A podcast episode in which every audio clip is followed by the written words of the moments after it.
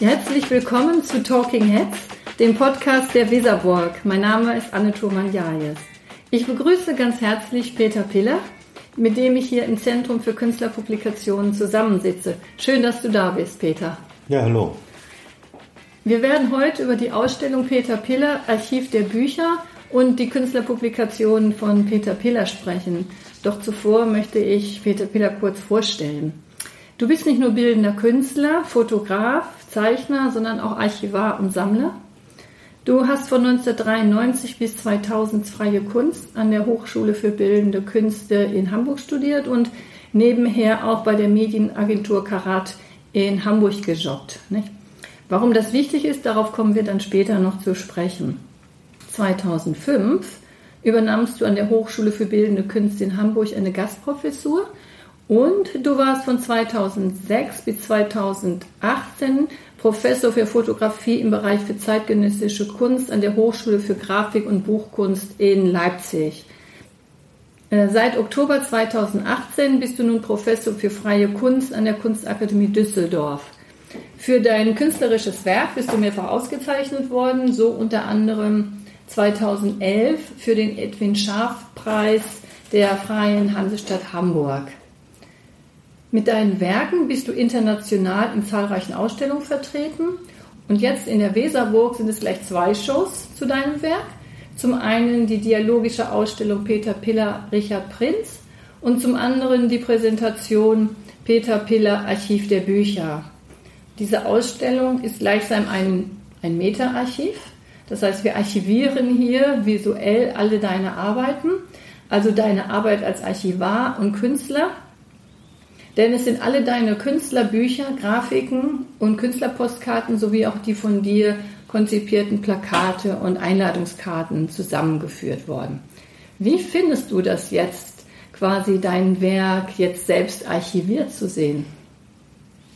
Ja, fühlt sich schlagartig 20 Jahre älter als man ist natürlich. Also wenn ich so einen großen Tisch überschaue, der voll, voller Einladungskarten liegt oder Plakate oder so, dann merke ich einfach auch, wie viel Zeit vergangen ist. Also jede einzelne dieser Karten, die man so in die Hand nimmt, speichert natürlich irgendwie so diese ganze Erinnerung an einzelne Eröffnungen ab und so. Das, also das ist so die, die, äh, die erste Empfindung, die ich hatte. Empfindung vergangener Zeit. Ja, doch beginnen wir von Anfang an. Äh, wie kam es dazu eigentlich, dass du zum Archivar und Sammler wurdest? Ja, also als ich studiert habe, Mitte der 90er oder Anfang Mitte der 90er Jahre, ähm, war mein äh, Job, also der Job, der, mich, der mir das Studium finanziert hat, so ein Halbtagsjob bei einer Medienagentur. Und ich habe damals überwiegend fotografisch gearbeitet ähm, an der Hochschule als Student und hatte so ein paar Sachen im Kopf, die ich fotografieren, fotografiert habe oder fotografieren wollte. Und ähm, mein Job, den ich parallel gemacht habe, der bestand darin, ähm, Lokalzeitungen durchzusehen auf Anzeigen, auf, äh, auf das Erscheinen von, auf das korrekte Erscheinen von, von Anzeigen, die von der Agentur gebucht worden waren. Und das ließ mir eben, weil das äh, wahnsinnig anspruchslos war, dieser Job, ließ mir das eben Zeit, mich zu langweilen und aus der Langeweile entstehend so ein Interesse zu entwickeln für diese Art von Fotografie, die es da gibt in den Regionalzeitungen. Und an einem Punkt habe ich gemerkt, dass Dinge, die ich äh, selber so verfolgt habe, fotografisch eben da in der Zeitung so realisiert waren, ganz ähnlich. Dann habe ich angefangen, das zu sammeln. Also gar nicht so planvoll. Ich bin da nicht hingegangen, um zu sammeln, sondern mir ist was aufgefallen. Ich habe gedacht, ich hebe das auf. Und dann wurde das so schrittweise mehr. Es kamen andere Interessen hinzu.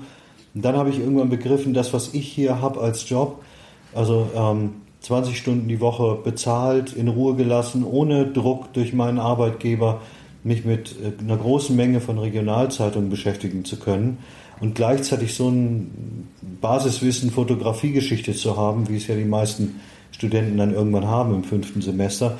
Das ist wahrscheinlich einzigartig in der ganzen Bundesrepublik, weil es nur ganz wenig Leute gibt, die diese Art Job machen. Ja, also bezahlte Arbeitszeit als Recherche.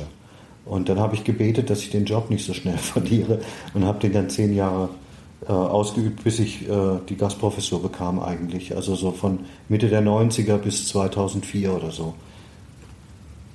Kannst du einmal beschreiben, wie sich dein Archiv zusammensetzt und wie es strukturiert ist? Weil das kam ja auch aus diesem Sammeln deines Nebenjobs oder deines Jobs. Ja, also äh, das war so, dass ich ja anfäng, anfänglich Zeitungsfotos gesammelt habe aus Regionalzeitungen. Und das wuchs dann eben an. Äh, ich habe das nie gezählt, aber am Ende, nach zehn Jahren, waren das äh, etwa 100 verschiedene Sammelgebiete. Und die Gesamtzahl von diesen ausgeschnittenen Zeitungsfoto-Originalen weiß ich jetzt auch nicht, aber das sind einige tausend. Und die habe ich alle in kleinen A5-Ordnern, ähm, in eins, also einzeln jedes Foto in so einer Klarsichthülle äh, relativ schnell auch dauerhaft verwahrt. Also so, dass sie nicht, äh, nicht viel Licht kriegen und säurefrei gelagert sind. Und das wuchs eben so an und hat sich im Grunde so, so selbstständig organisiert. Also eigentlich war ein Interesse für Bilder da. Es ist nicht so, dass ich mir ein Sammelgebiet ausdenke und dann lossuche, sondern umgekehrt. Mir fällt was auf, ich benenne das und das wird ein Sammelgebiet. Das ist ja ein Unterschied. Also ähm, ich habe mein ganzes Leben lang bevorzugt, nicht so wahnsinnig planvoll vorzugehen. Und äh, kannst du mal so Kategorien sagen, die dir dabei ähm, so, oder die dabei entstanden sind? Naja, die allererste, das allererste Sammelgebiet waren die Bauerwartungsflächen. Also Zeitungsreporter geht los, äh, ein Stück Land zu fotografieren, eine Brache, auf der in Kürze gebaut werden wird, aber man noch nichts sieht von diesem Bau, der da entsteht. Also nicht mal die Fläche ist planiert oder so, sondern äh, pure Brachlandschaft. Das war so das erste Sammelgebiet. Und dann gibt es noch, also äh, es gibt kurios, witzige, absurde, es gibt ganz ernste, traurige, äh, schockierende, es gibt also wirklich alle, die ganze Skala von, von menschlichem Leben, weil das ja alles abgebildet ist im Regionalen. Vielleicht sogar mehr und deutlicher als im Überregionalen. Aber es gibt auch vieles, was ich gesammelt habe und was ich niemals verwendet habe. Also das auch. Die von diesen Pressefotos, die du gesammelt hast, ist es ja dann auch weitergegangen. Das heißt, es sind neue Gebiete dazugekommen. Du hast eine ganzes, ein ganzes Archiv übernommen. Ja, also noch während ich Zeitungsfotos sammelte, ähm, hatte ich ja damit meine ersten Ausstellungen, machte so die ersten Bücher, äh, war Künstler an der Kölner Galerie, äh, Adamski, Frerking, Wiesehöfer hießen die damals in den 90er Jahren. Und das wurde auch so ein, dadurch, dass ich die Bücher gemacht habe, bekam das auch so ein bisschen Öffentlichkeit. Ich bekam die ersten Ausstellungen und dann äh, über diese Öffentlichkeit kam es eben, dass mir jemand einen Firmennachlass angeboten hat von Luftbildern, äh, die von Einfamilienhäusern gemacht worden waren, zum Zweck, die Häuser zu äh, die, die Fotos zu verkaufen, Entschuldigung. 20.000 Negative und kleine, kleine Papierabzüge, die alle eben äh, einzelne Häuser zeigen. Also da waren planvoll Siedlungen überflogen worden. Und all diese Bilder habe ich übernommen, damit habe ich mich zwei Jahre beschäftigt und das war im Grunde dann so ein nächstes äh, großes Konvolut, das in mein Archiv eingegangen ist. Aber parallel dazu habe ich auch schon damals, als das so losging mit eBay, äh, bei eBay, über eBay Postkarten gesammelt, historische. Und als es so losging mit dem Internet, anfangs auch im Internet Bilder gesammelt, das habe ich später fast gänzlich eingestellt. Also es gibt so verschiedene Quellen, sind immer andere hinzugekommen. Das ist nicht festgelegt gewesen. Die Bilder, die dann in dein Archiv eingehen, die spiegeln ja auch verschiedene Gebrauchswege, Gebrauchsweisen quasi des, des Mediums Fotografie wieder. Wie arbeitest du mit dem Archiv beziehungsweise mit den Pressefotos? Also wie, wie entstehen deine Werke jetzt? Also auch, du sagst, die Künstlerbücher aus den Fotografien. Wie gehst du davor? Unterschiedlich von Fall zu Fall. Also ähm, was jetzt die Pressebilder, also erstmal muss ich sagen, ist es so, dass das Archiv selber gewissermaßen meine Privatsache bleibt. Also das ist unsichtbar. Das kriegen nicht mal irgendwelche Kuratoren oder Galeristen zu sehen, sondern das befindet sich, sofern es Material, Material ist, bei mir zu Hause in Schränken. Und, oder eben, falls es Sachen sind, die ich scanne jetzt in Bibliotheken oder so, äh, gibt es das als Datei bei mir auf dem Rechner. Aber das, äh, das, darüber kommuniziere ich im Grunde nicht, das zeige ich niemandem. Das ist mein Material, mit dem ich arbeite. Also interessant wird es in dem Moment, wo das eben eine, Art von äh, Entscheidung da ins Spiel kommt, nämlich eine Entscheidung dafür, wie groß, also erstmal, falls ich ein Buch mache, oft mündet das ja in Bücher, dann sind da Entscheidungen zu treffen über Papier, Anzahl der Bilder, äh, Farbe schwarz-weiß, äh, formatfüllend oder angeschnitten oder also es gibt ja hunderte von Entscheidungen und genau dasselbe auch, wenn ich die jetzt ausstelle. Also beispielsweise von Bauerwartungsflächen, von diesen Zeitungsfotos habe ich weit über 100 äh, Fotos gesammelt. So viel braucht es in keinem Buch und das braucht auch, das braucht auch niemand in der Ausstellung sehen. Sondern ähm, je länger ich mich dann mit so einem Gebiet beschäftige mit einer bestimmten Gruppe von Bildern, desto mehr werde ich auch in der Lage, ähm, Spezialist dafür zu werden. Also erstmal beginnt mir das langweilig zu werden und wenn es mir dann richtig langweilig geworden bin, dann fange ich allmählich zu begreifen, worum es geht. Also dann entwickle ich Kriterien, ähm, was für mich besonders gelungene Bilder sind oder kriege allmählich eine Vorstellung davon, wie viele Bilder so eine Serie braucht, ähm, weil ab einem bestimmten ab einer bestimmten Anzahl von Bildern spricht man ja überhaupt erst von einer Serie und manche eine Serie oder manche ein Thema wird schon interessant mit drei Bildern und bei einem anderen muss man vielleicht erst mal zehn gesehen haben, bevor der Groschen fällt. Und es gibt auch immer so eine Grenze, wo es dann irgendwann langweilig wird und äh, wo man sagt, jetzt kann man jetzt wirklich auch mal gut sein lassen damit. Und manche Bilder wirken eben als kleine Bilder besonders gut und manche vertragen das gut, dass man sie riesengroß macht und das probiere ich aus. Also vor Ausstellungen mache ich Testprints. Auch jetzt gerade wieder bin ich in der Vorbereitung einer Galerieausstellung in Berlin bei Barbara Wien. Also ich habe gerade zu Hause stapelweise verschiedene Größen liegen, die ich mir angucke oder aufhänge, um ein Gefühl dafür zu kriegen, wie, wie groß ich ein Bild haben will, weil wenn man vor einem Bild steht, dann geht man als Betrachterin oder Betrachter mit seinem Körper eine Beziehung zu diesem Format ein. Also man gleicht das ab, man empfindet da was anderes gegenüber so einem kleinen Bild wie gegenüber einem großen Bild. Das erreicht einen verschieden. Und sowas kann man natürlich mit den Jahren äh, über Erfahrungen ein bisschen besser abschätzen, aber es gibt trotzdem auch, es ist trotzdem wichtig, das auszuprobieren, für mich nach wie vor. Und es braucht auch so eine Dauer. Also ich brauche, das braucht alles lange Zeit. Also das hängt dann wirklich auch lange, bevor ich Entscheidungen treffe. Und so war das auch bei dem Zeitungsarchiv, dass manche Sammelgebiete bei mir, also teilweise zehn Jahre wirklich im Archiv lagen, bevor ich die Entscheidung getroffen habe, das zu veröffentlichen und mir klar war, wie ich es veröffentlichen will. Es gab zum Beispiel so eine Serie, die mit dem Anschlag aufs World Trade Center in New York äh, in Zusammenhang steht und so Gedenken zeigt, so öffentliches Gedenken. Das habe ich zehn Jahre lang gewartet, das zu veröffentlichen, weil ich einfach auch diese Distanz wollte mhm. äh, zu dem Ereignis. Also das ist ganz, ganz unterschiedlich. Also natürlich ist immer die Frage, wie machst du das eigentlich? Aber ich kann eigentlich immer nur antworten, ich mache es immer anders weil ich versuche darauf zu reagieren, was es ist und nicht irgendwie Regeln zu haben, die ich anwende. Also ich bin ja kein, kein Tischler oder so. Oder vielleicht, wahrscheinlich, für, wahrscheinlich tue ich jetzt auch dem Tischler Unrecht, weil der guckt ja auch, was er für ein Holz in den Händen hat. Ja. ja. Ähm, deine Künstlerbücher, die mhm. entstanden ja schon während deines Studiums an der Hochschule für Bildende Künste in Hamburg. Wie kam es dazu? Oder anders gefragt, bist du durch den Materialverlag zum Künstlerbuch gekommen? Hatte das einen Einfluss gewisser, auf dich? In gewisser Weise ja. Also es gab damals äh, diesen Materialverlag, der hat eine lange Geschichte, die weit zurückreicht, ich glaube bis in die 60er, 70er Jahre, wenn ich richtig informiert bin oder es richtig erinnere. Und da waren aber in den Jahren, bevor ich da jetzt Kontakt mit den Leuten hatte, nicht so viele Bücher gemacht worden und ich war einer der ersten, der dann wieder ein Buch machen konnte dort, weil ich einfach hartnäckig war als Student und weil ich auch bereit war, lange Gespräche über Sachen zu führen, die ich sonst so ruckzuck abgehakt hätte, nämlich zum Beispiel typografische Fragen. Ja, und, und, und so konnte ich dann da noch als Student zwei Bücher machen im Materialverlag. Also die wurden an der Hochschule äh, gedruckt, die habe ich selber so zusammengetragen, die Seiten. Also da war viel Handarbeit äh, auch noch so mit dabei. Mit dabei. Ja, unter anderem auch dieses Buch noch ist nicht zu sehen. Genau, das erste Buch, das Bauerwartungsflächen zeigt. Also habe ich noch eine Repro-Kamera, die die, äh, die, die, die, ähm, wie sagte man, die Repro-Filme gemacht, mit denen die Druckplatten belichtet werden. Das macht man ja heute gar nicht mehr mit Film, also schon lange nicht mehr mit Film. Aber ich habe noch diese Filme entwickelt damals. War ja auch sinnvoll, im Sinne eines Studiums sowas mal gelernt zu haben. Ja, so kam das. Also so hatte ich eh schon eine Nähe zu Büchern. Ich war wahnsinnig, ich bin bis heute dankbar, dass die mir da die, das ermöglicht haben und finanziert haben, ein Stück weit, die Hochschule.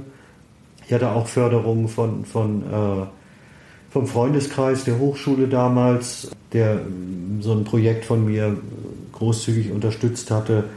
Da ist also auch Geld reingeflossen. Also und ich hatte auch nach dem Studium relativ bald Stipendien. Also ich hatte so ein paar Stellen gute Unterstützung. Und was jetzt die Bücher angeht, noch ein Satz dazu, hatte ich sehr früh Kontakt äh, mit einem Verleger, äh, Christoph Keller, der damals Revolver Verlag gegründet hatte in Frankfurt, der mich besucht hatte und mir vorschlug, 10, 20 Bücher zu machen. Und wir haben dann auch wirklich so ein Buch nach dem anderen gemacht. Er hat das finanziert.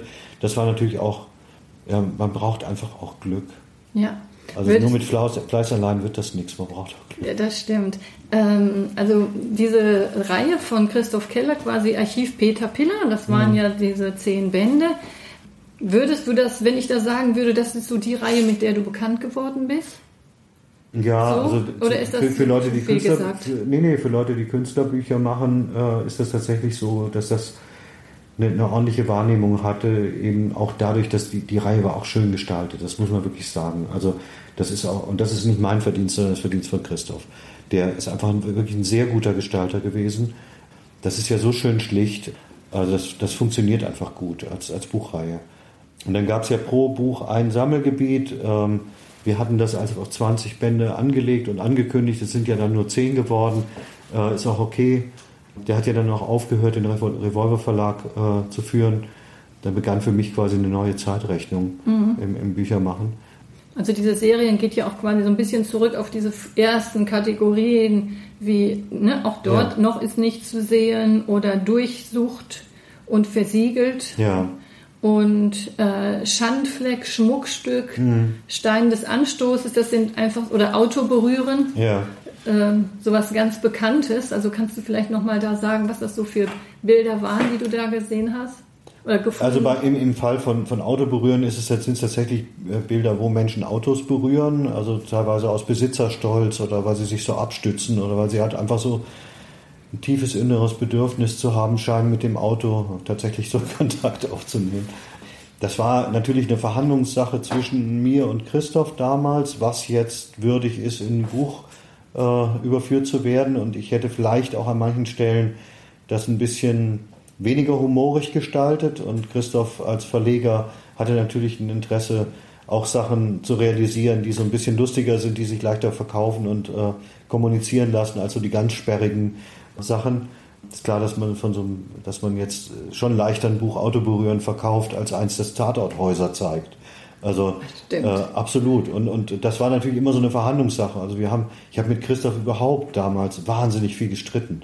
Aber wir waren nach zehn Jahren gemeinsamer Arbeit oder noch länger, waren wir halt auch wie so ein altes Ehepaar geworden. Also wo man immer, wo man die ganze Zeit streitet, sich wieder verträgt, aber auch schon weiß immer, was der andere dann so vorbringen wird. Also, also das ist, äh, ich glaube, es wäre heute noch so mit 15, 20 Jahren Abstand, dass wir direkt da wieder anknüpfen können. Ja, ja, es also kann man ja mit Ex-Frauen auch. Also. ja, und es waren ja auch, auch witzige Titel, ne? Regionales Leuchten. Ja.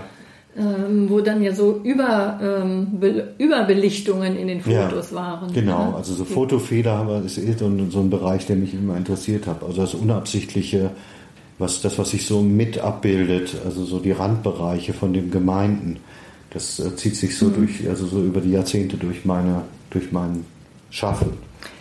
Ähm, aber bevor das mit Christoph äh, Keller war, das fing ja 2002 an, mhm. hast du ja direkt nach dem Studium schon Bücher mit Barbara Wien gemacht. Ja, mit Barbara Wien habe ich äh, ein bisschen was auch publiziert. Ähm, das wollte sie gerne damals zu Beginn. Ich wollte das ja auch, aber das ist letztlich nicht viel gewesen. Und äh, sie hat, war damals ja noch sehr viel mehr Buchhändlerin als, als Galeristin. Das ging ja für sie erst später los, so richtig. Ich glaube damals 2002, ich erinnere mich das nicht, ob, erinnere mich nicht mehr genau, ob sie da, aber sie war in, der, in dem Selbstverständnis noch mehr Buchhändlerin als Galeristin. Das hat sich ja nahezu umgekehrt im Laufe der, der ja. nächsten 15, 20 Jahre. Also heute ist sie eine Galeristin, die auch Bücher in, in ihrer Galerie hat. Oder, mhm. ne? Aber äh, damals, sie wollte jetzt aber auch nicht in Konkurrenz treten zu Christoph und Revolver und so, sondern wir haben dann einfach gedacht, Mensch, lass mal was zusammen machen. Es ging so ganz schnell mhm. und ganz einfach auch. Also ja, weil sie ja sonst einen Schwerpunkt auf den 60er bis 70er genau. Jahren hat und ja eigentlich so eher wenige jüngere, also wenn man von der älteren Generation mhm. ausgeht, oder mhm. der ersten Generation, die Künstlerbücher gemacht haben, ja. da äh, war sie ja dann doch noch in einem anderen ja, ja, klar, Zeitraum. Absolut, tätig. ja. Aber wir haben uns einfach, wir haben uns einfach gut verstanden. Wir hatten so einen Draht zueinander und das war auch, mit Barbara ist das auch so, bis heute ist das mit Barbara so frisch und so impulsiv und so, also einfach so, dass wenn Sachen Spaß machen, dann werden sie gemacht. So, ja, also das, ist, äh, das schätze ich ja auch an der Zusammenarbeit mit Barbara. Mhm. Ja. Dann das nächste Buch, wo ich gerne darauf eingehen würde, das Künstlerbuch mit dem Titel Archiv Peter Piller Zeitung von 2007, weil ich finde dieses Buch so unglaublich stark auch den Archivkontext ähm, präsentiert. Ähm, also es ist fast schon absolut gesehen, würde ich das so ein bisschen sehen, weil das Buch umfasst eine Sammlung von 1580 Bilder, eingeteilt in 40 Kategorien, also eigentlich schon wirklich fast ein halbes Archiv von dir. Ja. Ist mit diesem Buch auch eine Wende in deiner künstlerischen Arbeit verbunden? Oder äh, meine ich das nur oder überinterpretiere ich das? Nee, nee, das ist absolut richtig. Ähm, aber es hat auch was mit der Situation zu tun, in der ich war. Also ich hatte dann einfach diesen Job verloren bei, bei Karat, weil ich die Gastprofessur hatte und dann später die Professur, relativ bald darauf die Professur in Leipzig, das war einfach nicht mehr zu schaffen, nebenher noch 20 Stunden in der Agentur zu arbeiten. Und außerdem war es, äh, war es natürlich auch so, dass ich jetzt zehn Jahre Zeitungsfotos gesammelt hatte und auch so, so ein Gefühl hatte, wie, ähm, was es da zu sammeln gibt. Für mich jetzt, also meine Interessen, die sind jetzt auch abgebildet im Archiv. Also das muss ich jetzt nicht noch bis ans Ende meiner Tage weitermachen. Und dann hatten wir ja diese Buchreihe von zehn Büchern mit jeweils einem Sammelgebiet und es war klar, wir würden das jetzt nicht mehr so weiterführen können. Ich hatte eine große Ausstellung, ich weiß gar nicht mehr, ich glaube Kunsthalle Hamburg oder sowas. Ähm, da war klar, es ist ein bisschen Geld da. Und dann, haben, dann war das auch sowohl für Christoph als auch für mich so eine Art Abschluss natürlich. Also dann haben wir gesagt, jetzt machen wir ein großes, dickes Buch und dann, dann kommt da der Deckel drauf. Und so war das für mich immer, dass ich Bücher machen auch als ein Abschließen empfunden habe. Und mir das Büchermachen immer die Möglichkeit gibt, mich nochmal so eine Zeit lang intensiv mit was zu beschäftigen. Dann geht das in Druck und dann hat man das aber auch von der Seele weg. Also dann ist man auch frei für was Neues. Äh, das ist immer was, was mich am Büchermachen äh, gereizt hat, ist das äh, abzuschließen, weil ich kenne auch so viele Kolleginnen und Kollegen, so viele Studentinnen und Studenten, die, die ein Leben lang von ihren eigenen Projekten verfolgt werden und davon nicht loskommen und einfach den Kopf nicht freikriegen, weil sie so viel mitschleppen. Ja, ich möchte, habe halt so ein Bedürfnis, dann auch mal was zu was anderem überzugehen, auch wenn das vielleicht ein Leben lang ähnlich aussieht. Aber trotzdem äh, brauche ich ja zumindest für mich das Gefühl, mich zu entwickeln. Ja, weil äh, du fängst ja dann auch eine ganz neue Publikationsreihe an. Ja. Äh, also unter dem äh, unter dem Titel Archiv Peter Piller Materialien mhm. entstehen dir dann eine ganz neue Reihe und Du beginnst auch Zeichnungen zu machen. Mhm. Also so ist es mir aufgefallen. Und unter, also die dann zum Teil auch unter dieser, unter dem Titel Teilzeitkraft, also mhm. Bürozeichnungen veröffentlicht mhm. wurden. Und du beginnst in diesem Zeitraum deine Peripheriewanderung. Also ja, ist nicht ganz richtig, weil, weil ich alles auch schon vorher gemacht habe. Ja. Aber was richtig ist, ist, dass, der, der, dass das der Beginn der Veröffentlichung all dieser Sachen ist auch weniger planvoll, als du es jetzt zusammengefasst ja. hast. Das ist zwar inhaltlich richtig, aber das funktioniert bei mir im Grunde gar nicht so. Also, also es äh, war dann eher das Es gab das die Gelegenheit, äh, ja. das mal jetzt dann irgendwie so zu machen, weil das andere abgeschlossen war und äh, oftmals ist dann das auch geknüpft gewesen an Ausstellungen. Also damals beispielsweise die Bürozeichnung, da hatte ich diesen äh, Kunstpreis ähm, Rubens Förderpreis in Siegen gewonnen, dann war das Geld da für eine Publikation. Da haben wir gesagt, wir machen jetzt eine Publikation nur mit den Bürozeichnungen. Oder die Peripheriewanderungen sind auch häufig im Zusammenhang mit Ausstellungen entstanden, weil dann die jeweiligen Häuser gesagt haben, ja, wir haben diese, was weiß ich, 3000, 5000 Euro für so ein kleines Heftchen übrig und dann kannst du das Buch eben machen. Und so ist es ja auch bis heute geblieben, dass ich auch, teilweise habe ich auch den Institutionen erpresserisch gesagt, hier, ich mache die Ausstellung, wenn ich den Etat für das Buch habe, sozusagen. Und die Materialien waren aber schon gedacht als so ein bisschen, die haben zwar ein sehr strenges Äußeres, also die sehen ja alle gleich aus im Layout, sind alle weiß, äh, alle so super simpel, aber im Inneren sollten die eben die, den Raum bieten, mal ganz dick, mal ganz dünn zu sein, mal farbig, mal schwarz-weiß und alles im Grunde abbilden zu können. Es gab ja sogar eine Materialien, der war gar kein Bild, das war ein reines Textheft.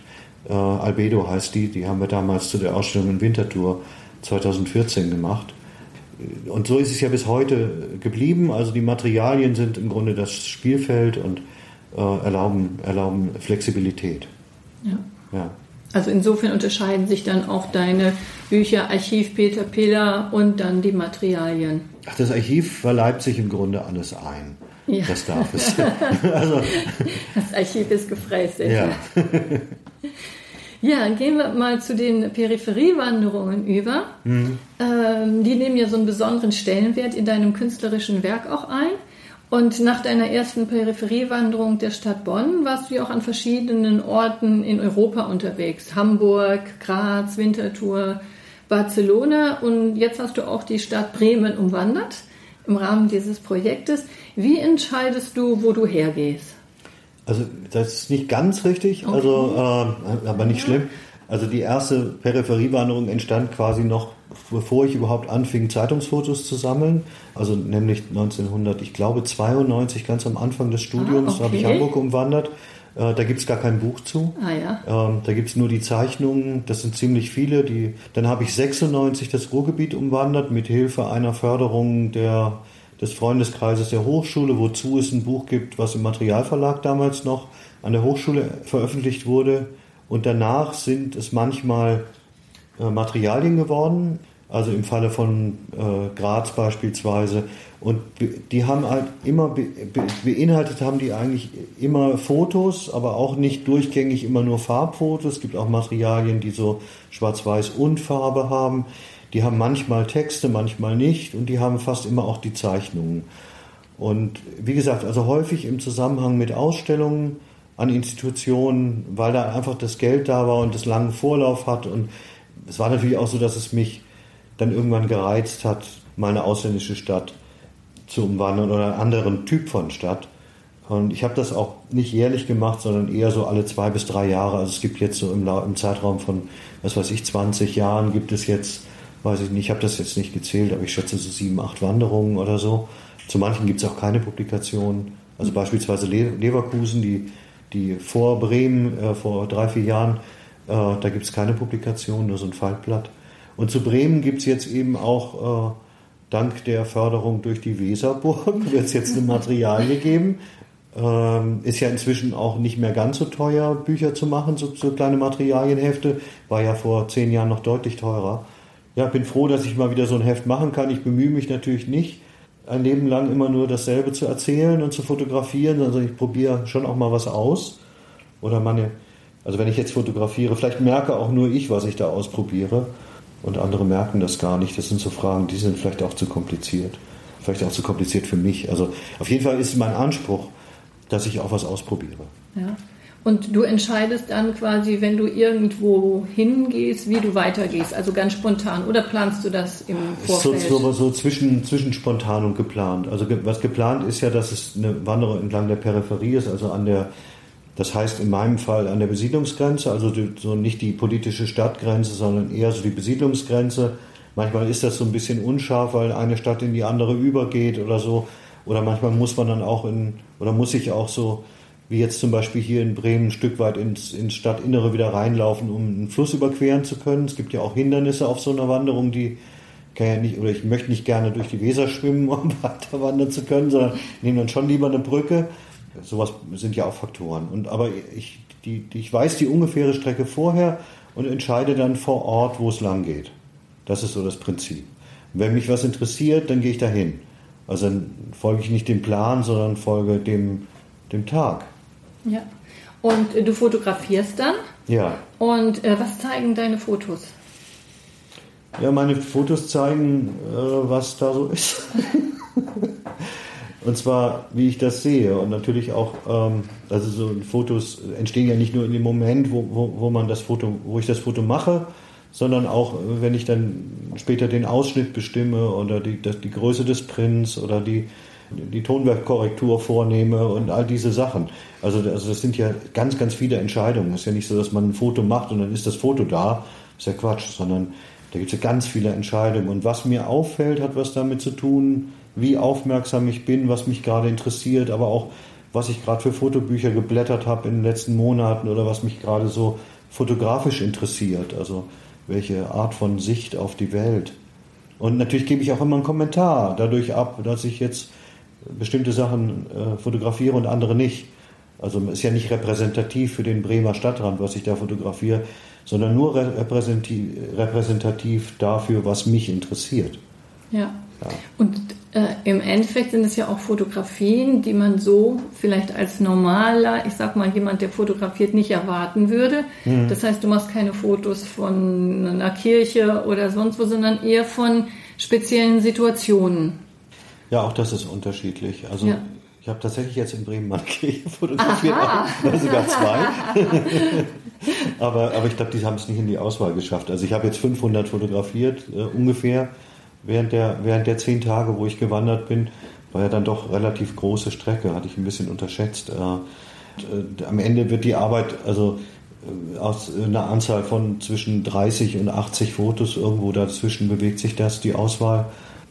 Ja, also ich, ich kann das gar nicht so, ich, ich, tue mir da ganz, ich tue mich da ganz schwer, da so, so ja. zu sagen, das, mit, mit den zwei Sätzen ist das beschrieben, das weil, weil Fotografieren ist für mich immer auch so ein Reagieren auf eine Situation, Reagieren auf eine innere Befindlichkeit und dann kommen ganz viele, also erstmal ist es was Intuitives und dann ist es aber auch was ganz, ganz gesteuertes, planvolles in dem Moment, wo ich die Entscheidungen treffe, ob das Bild überhaupt qualifiziert ist oder, oder wie, wie, wie es quasi, in welcher Erscheinung es so daherkommt. Also äh, es ist so ein Mix zwischen äh, Reagieren und, und äh, planvoller Bearbeitung. Ja, vielleicht kann man sagen, dass die Fotografien, die du gemacht hast, ein Bild von Bremen zeigen, das wir vielleicht gar nicht so vor Augen haben mhm. und uns ähm, auf Dinge hinweisen, die ähm, eigentlich unsere alltägliche Umgebung darstellen, die wir aber im täglichen Leben gar nicht so wahrnehmen. Ja, das, das ist sicher richtig. Also mhm. und ich bemühe mich auch, also was, was am Stadtrand äh, ist es ja oftmals auch nur so mittelschön. Und ich bemühe mich aber wirklich auch nach Kräften Ausschau zu halten nach dem, was irgendwie. Also ich versuche nicht so zu denunzieren mit meinen Fotos, sondern ich versuche auch Ausschau zu halten nach dem, was schön sein könnte oder was zumindest so ein Potenzial für Schönheit hat oder Potenzial für. Oh, es wird kompliziert an dieser Stelle. Ich weiß, ich finde gerade nicht die Worte, aber ich, also was ich sagen will, ist, es geht mir nicht darum, zu zeigen am Stadtrand von Bremen oder so oder irgendeiner anderen Stadt ist es jetzt irgendwie fürchterlich. Da ist es auch fürchterlich, aber das ist eben nicht nur fürchterlich. Nein, und das sind auch ganz äh, atmosphärische oder ja. sehr spezielle Fotografien, die auch auf Strukturen hinweisen und also lassen wir uns überraschen auf das ja, also Buch und da schauen wir uns das an. Ja, es weist natürlich also wie, wie Menschen leben, weist darauf hin, wie Menschen sind und wie ich fotografiere, weist darauf hin, wie ich bin. Also so ja. dazwischen bewegt sich das. Ja. ja, du hast zu den Materialien schon gesagt, so ein bisschen, ähm, dass sie auch mit Ausstellungen zusammenhängen. Du bist also auch eher jemand, der keinen konventionellen Ausstellungskatalog haben möchte, sondern du machst dann im Sinne der Materialien, also Künstlerbücher als Ausstellungskataloge. Also, oder so kann man es nicht Nein, sagen. das ist absolut richtig. Also, ich meine, ich habe die Galeristen waren jetzt nicht immer froh darüber, aber es gibt tatsächlich bis heute keinen Katalog. Also es gibt nur Künstlerbücher. Ja. Ich habe das immer verweigert. Ja. Also, also die, diesen, das hat mich nie interessiert, weil das gibt es ja, ich meine, heute ist das ja noch überflüssiger als früher, weil es äh, heute ja alles im Netz ganz leicht abrufbar. Ich habe irgendwie vier Galerien, die haben tolle Internetseiten. Wer will, kann sich das da anschauen. Da braucht es echt, ich brauche das jetzt nicht nochmal geduld. Es langweilt mich auch zu Tode. Ich meine, ich habe begrenzte Lebenszeit, was soll ich meine Zeit damit verschwenden? Ja. Also Sehr gut. Und insofern, ja, sag mal, Bücher sind für dich, also kann man schon sagen, auch eine, haben auch insofern eine Bedeutung, auch eine Bedeutung über das reine Darstellung der Fotografien beispielsweise für einen Katalog hinaus. Und was ich ja faszinierend finde, du hast mittlerweile 44 Künstlerbücher produziert, mhm. also inklusive dem, was jetzt für die Peripheriewanderung Bremen äh, entsteht hast dann eine ganze Reihe von Grafikeditionen und auch Postkarteneditionen herausgegeben. Aber von nochmal auf die Bücher zu kommen, wir konnten jetzt ja nur über ein, mhm. ein paar von den Büchern sprechen, sonst würden wir jetzt hier noch in Stunden sitzen. Welche Bücher wären denn für dich oder was würdest du sagen, so eher besonders wichtig oder stellen besondere Kontexte dar? Oder in welchen Büchern sind auch nochmal ganz speziell deine eigenen Fotografien jetzt zu sehen, unabhängig von den Büchern jetzt, die ähm, anlässlich der Peripheriewanderungen entstanden sind. Welche würdest du dann noch mal hervorheben? Und vielleicht ja, noch ich über weiß ein gar nicht, ich tue mir, schwer, tue mich ein bisschen schwer damit, weil also so wie, also Mutti hat ja auch alle Kinder lieb, oder? Also, also genau. Das ist ja echt so. Also ich meine, ich kann das wirklich nicht sagen. Also nee. ich kann sagen, woran ich extrem lange gearbeitet ja. habe oder was so ich habe natürlich an dem Buch Zeitung äh, wirklich lange gearbeitet, weil du hast schon gesagt, es sind 1500 Bilder oder mehr als 1500, ich habe alle gescannt. Ich habe immer wahnsinnig gerne gescannt, also noch viel lieber, als es damals noch so lange dauerte, weil dieses Scannen eben einfach auch so, also so lange Zeit über irgendwas, bei mir geht es echt viel um Zeit, also Zeit damit verbringen. Deshalb denke ich auch in allen übrigen Bereichen meines Lebens über Zeitökonomie nach. Da, da habe ich lange gescannt, lange nachgedacht. Das ist nicht so schnell gemacht. Äh, und, mhm. und, und, das ist halt auch ein dickes Buch, was die Arbeit von zehn Jahren widerspiegelt. Genauso ist es mit dem von Erde Schöner, mit diesem Luftbilderbuch. Das, das spiegelt auch zweieinhalb Jahre intensiver täglicher Arbeit mit diesem Luftbildmaterial wieder. Also das sind natürlich zwei für mich wirklich sehr wichtige Bücher. Die sind auch vom Umfang her äh, und vom Format stechen die so hervor. Jetzt, wenn ich da runtergehe in unsere Ausstellung, die ja jetzt gerade so aufgebaut wird, dann freue ich mich an den Sachen, die, die noch nicht so in die Öffentlichkeit kamen ja. oder die nur so ganz kurz in der Öffentlichkeit waren. Die ganzen Postkarten, die ich ja zum Teil jetzt da irgendwie bei mir hinterm Strang hervorgefischt habe, weil ich in der, in der Hinsicht kein geordnetes Archiv habe. Also so Postkarten, die ich zu kleinen Ausstellungen vor 15 Jahren gemacht habe, die ja zum Teil tolle Motive sind, die es gar nicht gibt in Büchern also da, da habe ich jetzt echt Freude dran. Ja. So. Wie, wie, inwiefern unterscheiden sich diese Postkarten von den Künstlerbüchern? Ja, dass, dass die einfach so was, die haben was Leichteres. Die sind, die kommen, ähm, die sind ja auch, kommen ja so einzeln daher, die geben mir eine Frage auf oder viel mehr, als dass sie was erklären. Also so ein, ein Buch ist ja immer eine viel längere Erzählung, als man die so mit einem Bild aufmachen kann. Sind also die Postkarten spontaner? Die sind spontaner, die sind Ah, ich erinnere mich einfach an den Spaß, den ich hatte, als ich die gemacht habe. Oder also da, das ist halt mhm. einfach so. Kann ich gar nicht so genau sagen. Aber ja. also ich, vielleicht auch, weil die jetzt, weil, weil ein paar selbst in meiner Erinnerung nahezu verschwunden waren und die ja nie richtig Öffentlichkeit hatten. Die gibt es ja nicht zusammengefasst in der Publikation oder die kursieren ja dann nur so ganz kurz. Die sind ja wie so Eintagesfliegen. Ja, das stimmt. Dann landen die vielleicht hier und in Nürnberg und noch bei irgendeinem Sammler, der zu Hause einen Schrank hat, wo er das alles reinrümpelt, aber die sind ja faktisch unsichtbar. Ja, hier werden sie jetzt in der ja. Ausstellung sichtbar und sind alle zusammengeführt genau. worden. Das ist ganz ja. schön. Ja, ganz herzlichen Dank, Peter, ja. für dieses Gespräch und ich habe auch doch einige, viele Informationen neu und äh, die auch hilft, denke ich mal, so einen schönen Einblick in dein Werk zu geben.